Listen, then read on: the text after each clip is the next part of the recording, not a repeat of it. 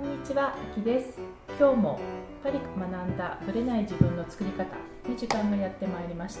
さゆみさん、本日もよろしくお願いいたします。どうぞよろしくお願いしますそういえばあききさん本をうん、出版したというあ話がはい、はい、出ました。4月の頭なんですけども、はいえー、Amazon の Kindle っていう電子書籍で、はいこのポッドキャストと似たタイトルなんですけども、はいぶれない自分の作り方進化し続けている女性が取り組んでいる17のルールはい。っていうのを出させていただきました。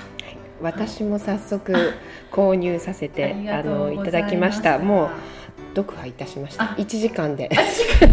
ありがとうございます。もう、どんな感想でしたか？うん、なぜフランスに来たか、海外に来たかっていうところをすごくこうもともとねん。あきさんのことはうん。大学時代からはい。存じ上げていたので、はい。あそういうことを考えてたんだと思ってすごくこうちょっとジーンときました。あそう一ね友人っていう立場もあるので。そうですね。そうですあねのいろいろ悩みがあったんだなって、うん。私だけじゃなくてみんないろいろね20代から30代っていうのは人生のこう岐路に立たされてね。どういう選択をしていくのかっていうのを自分なりにやっぱりすごい考えて今に至るんだなっていうのにちょっと感動しました。あありがとうございます、ルールの方はどうだった？こうなんかいろんなルールがあったと思うんですけど、ええ、17のルねール、17ルールはそうですね。なんかいつものアキさんを見てるとあちゃんと実践 いやいやそうでもないと思うんだけれども。ことだなと思って、うん、確かに納得できるところがたくさんありました。確かにすごく自分が意識してるところ、うん。っていうのは書いてるかもしれないですよねそうですね。あそこにね。であの自分軸うん。のこともすごく、はい。あの書かれてたんですけど、はい。やっぱりヨーロッパに住むと特にフランスっていう国は、自分あなたはどうなの？どう思うの、ん。っていうことを子供の時から本当に聞かれる国ですよね。うん。だから自分がどうしたいのか、うん。どうするのかどうしていくのかっていうのを子供の時からうん。やっぱり常に考えておかないと論文も書けないし、ね。ね幼稚園生だって私はこの洋服着たいとか、みんなすごい主張しますよね。ね。大人もそうですけどあの主張はね。はい。子供も主張しますよね。やっぱり、あのーすごくいい訓練になってると思うんですよ、そうなんなのでそこがねやっぱりちょっと、うん。日本にいるとみんな一緒、みんな制服を着てとか、あのその辺りがちょっと違うので、このルールに沿って自分っていうものをしっかり持っていくとどこの国に住んでうん。もやっていけるんじゃないかなというのは感じました。確かその日本だけの話じゃなくて、うん。どこに行っても使えるっていうかうん必要な、本当にどこの国に住んだとしても絶対に必要な、あの資質かなと思いました。そう。ですね。はい、はい、よかったらブレない自分の作り方進化し続ける女性が取り組んでいる17のルールを Amazon の Kindle からぜひ探していただいて読んでいただけたら嬉しいです。本編スタートです。今日は質問が来ているのでそれにお答えしたいと思います。東京にお住まいの陽子さんからです。こんにちは。以前のポッドキャスト起業のきっかけやひろこさんのお話。お二人のスケールの大きさにただ驚くばかりです。自分軸を持つ大切さを改めて感じました。今回はダイエットについての質問です。子供を産むまでダイエットとは無縁だった私ですが年齢とともに増え続け今では約1 0キロ増。腰が痛いなどの健康上の問題もあってダイエットは必須となりました。なりたい姿がはっきりと見えているにもかかわらず誘惑に負けてしまうことが多く困っています。ついデザートのケーキに負けてしまうのです。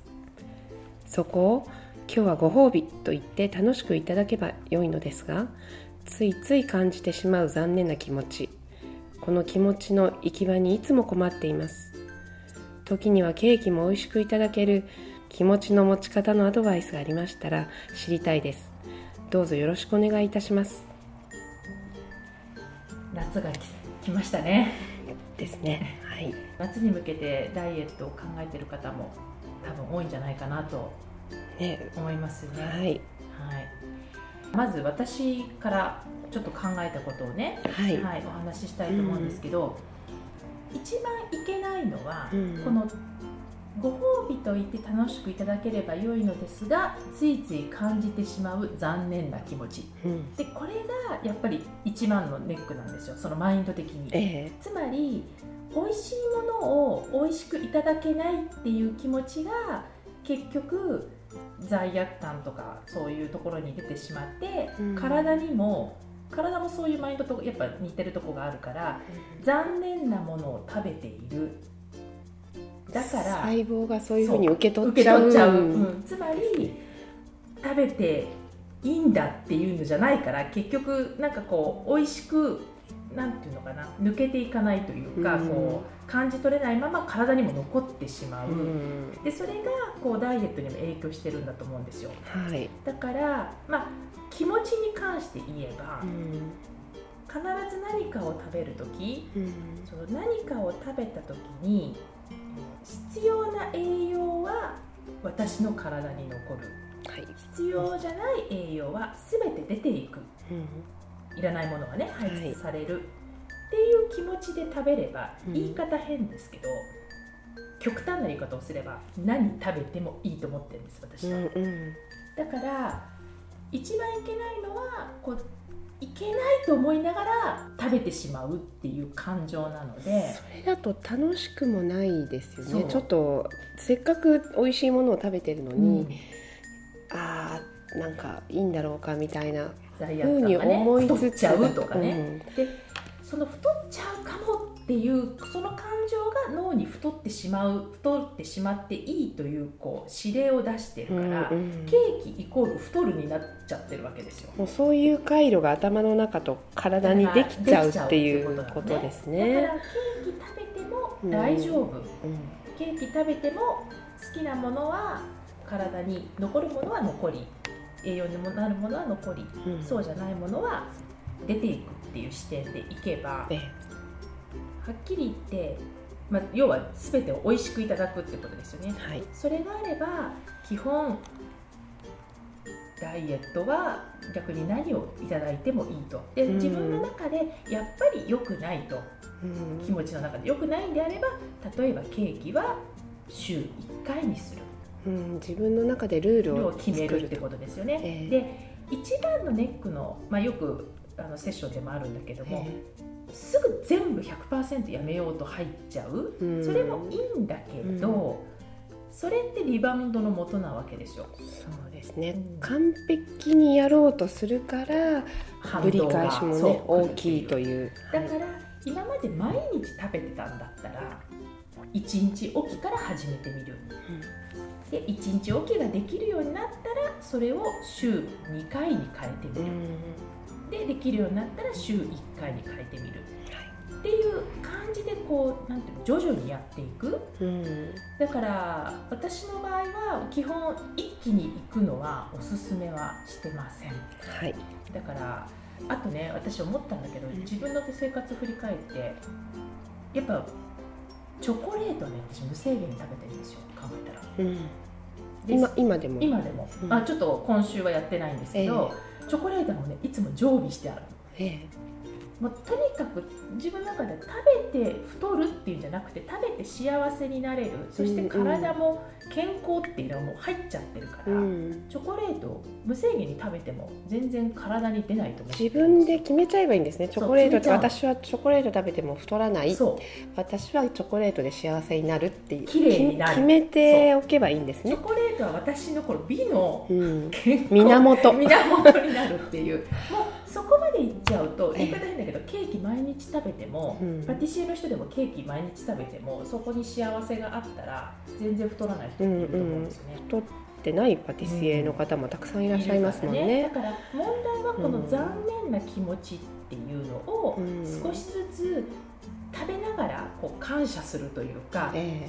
これで綺麗になれるんだっていうのを常に意識しながら食べていく練習っていうのが、うん。まあ、いただけることに感謝するっていうのかな、い。そこが大事かなと私は、うん、思いました。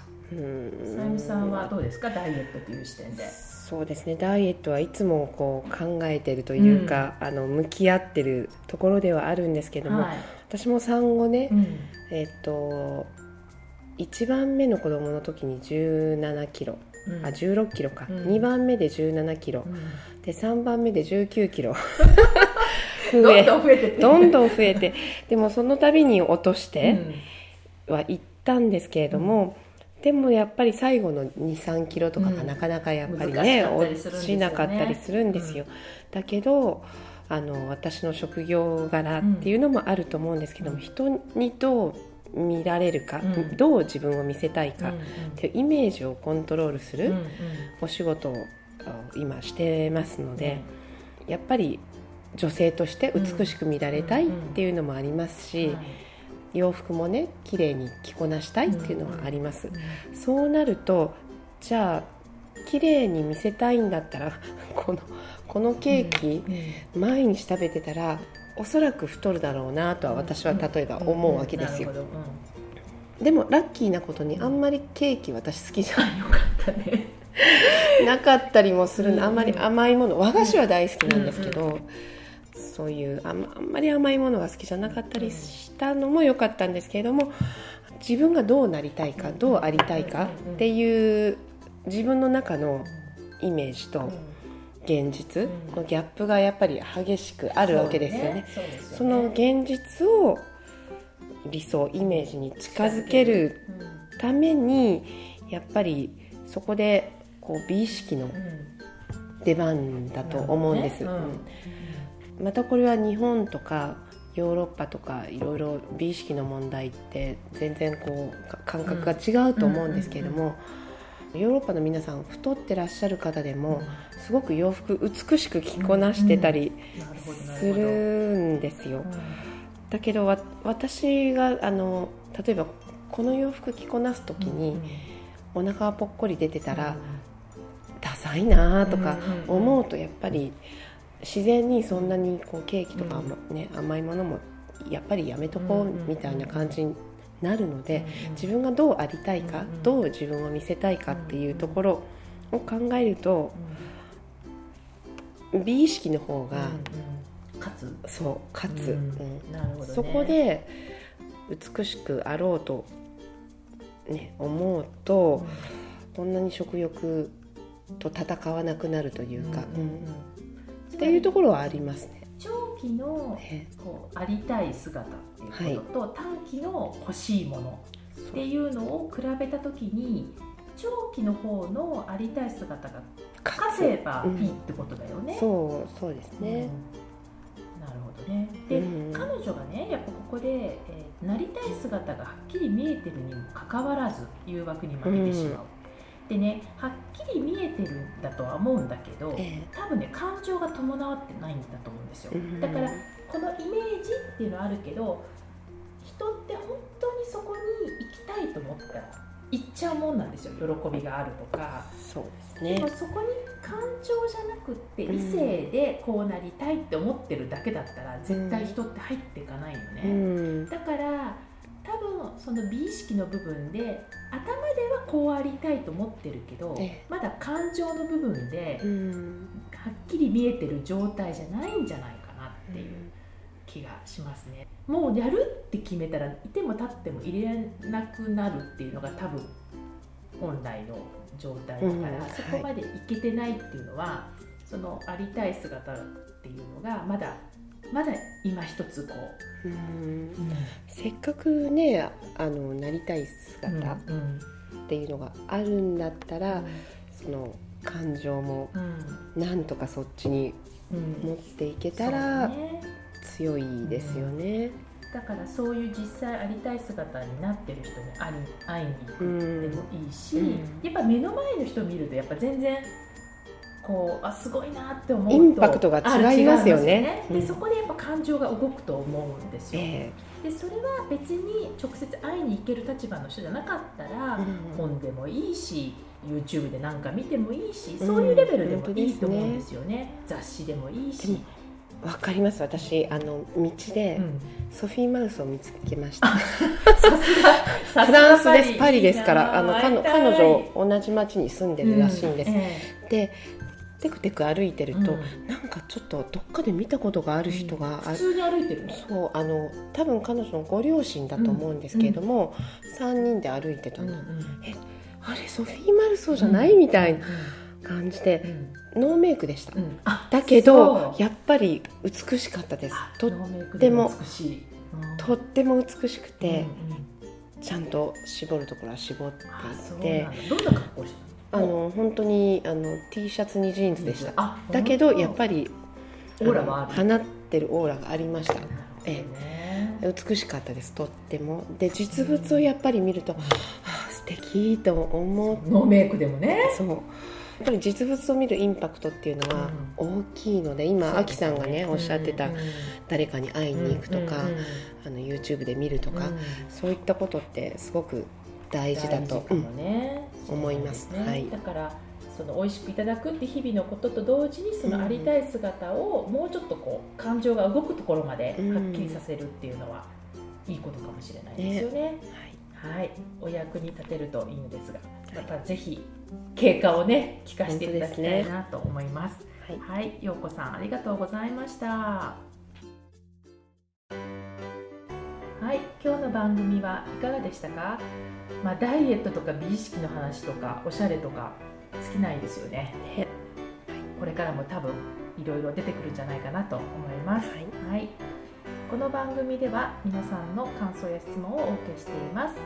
パリプロジェクトと検索していただくと私のオフィシャルサイトに行きますのでそちらのお問い合わせからポッドキャストを選んでいただき質問や感想を送ってくださいどしどしご応募お待ちしていますまた次回のパリから学んだブレない自分の作り方をどうぞお楽しみに。さゆみさんありがとうございました。ありがとうございました。